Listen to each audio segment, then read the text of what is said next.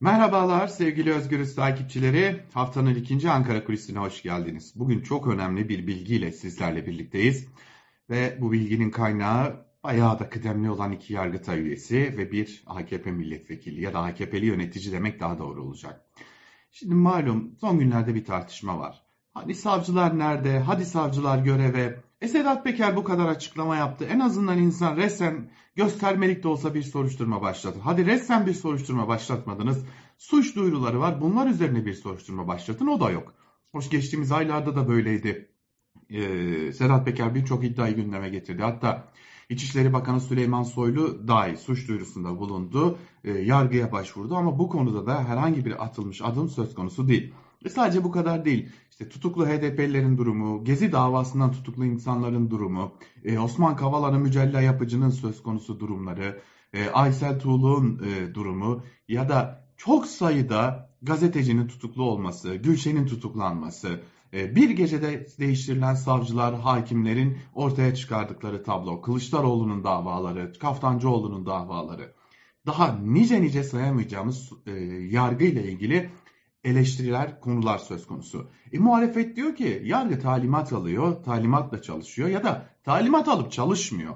İktidar ise diyor ki hayır canım öyle şey mi olur? Böyle bir şey mümkün değil diyor. Ve üstüne HSK açıklama yapıyor diyor ki biz yargıçlar kimseden talimat almayız. Savcılar olarak kimseden talimat almayız. Bu durum var mı yok mu? Bunu tabii ki sizin takdirinize bırakalım ama tam da bu gelişmeler olunca e, uzun zamandır e, tanıdığım, görüştüğüm iki yargıtay üyesi, e, kıdemli yargıtay üyesi, bayağı da kıdemli diyelim, e, oturup sohbet etme fırsatımız oldu. E, tabii biraz da haber e, peşindeydik.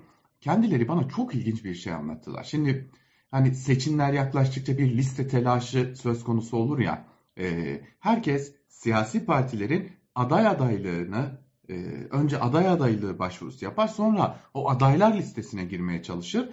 Tabii ki en önemlisi de o partilerin seçilebileceği yerden kendilerini aday göstermesidir. Ve bu liste yarışı çok çok sert geçer.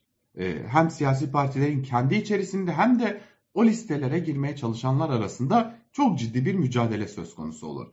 Hatta kimi zaman kamuoyuna bu konuda para dağıtıldığı iddiaları dahi yansır.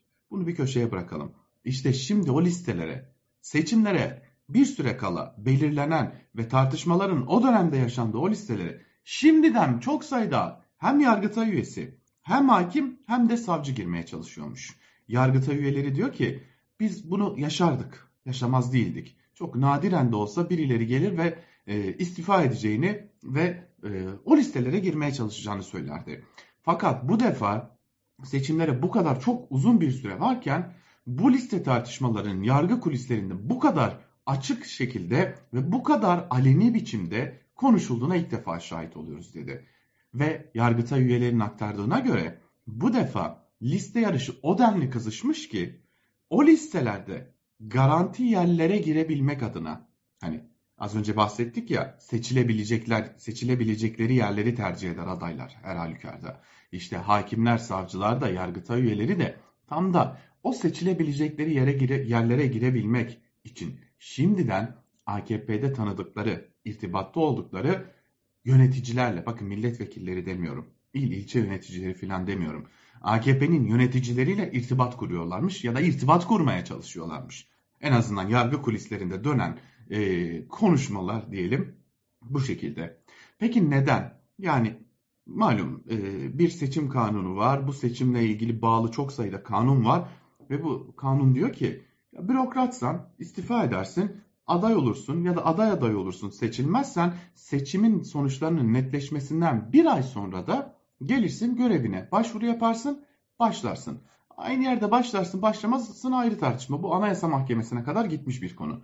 Fakat dönersin başlarsın diyor. Ama yine kanunda bir ek madde var ki o maddeye göre hakimler, savcılar, subaylar ve as subaylar yani askerler, hakimler ve savcılar, profesyonel askerler daha doğrusu istifa edip aday ya da aday aday olurlarsa bir daha görevlerine dönemezler. Anayasa Mahkemesi de diyor ki burada devletin tarafsızlığının gözetilebilmesi için bunun böyle olması şarttır. Ve işte bu durumdan ötürü hakimler ve savcılar bunların, kim oldukları az buçuk siz de düşünün, tahmin edin.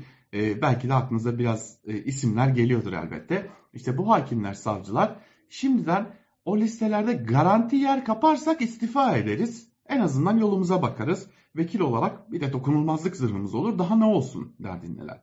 E yok eğer e, biz bu listelere giremeyeceksek kardeşim bana öyle her dosya içinde gelmeyin mesajını da bence vermiş oluyorlar. Fakat düşünün ki e, işiniz bir mahkemeye düştü ve karşınızdaki davalınız bir biçimde AKP'li ya da iktidarla ilişkileri var.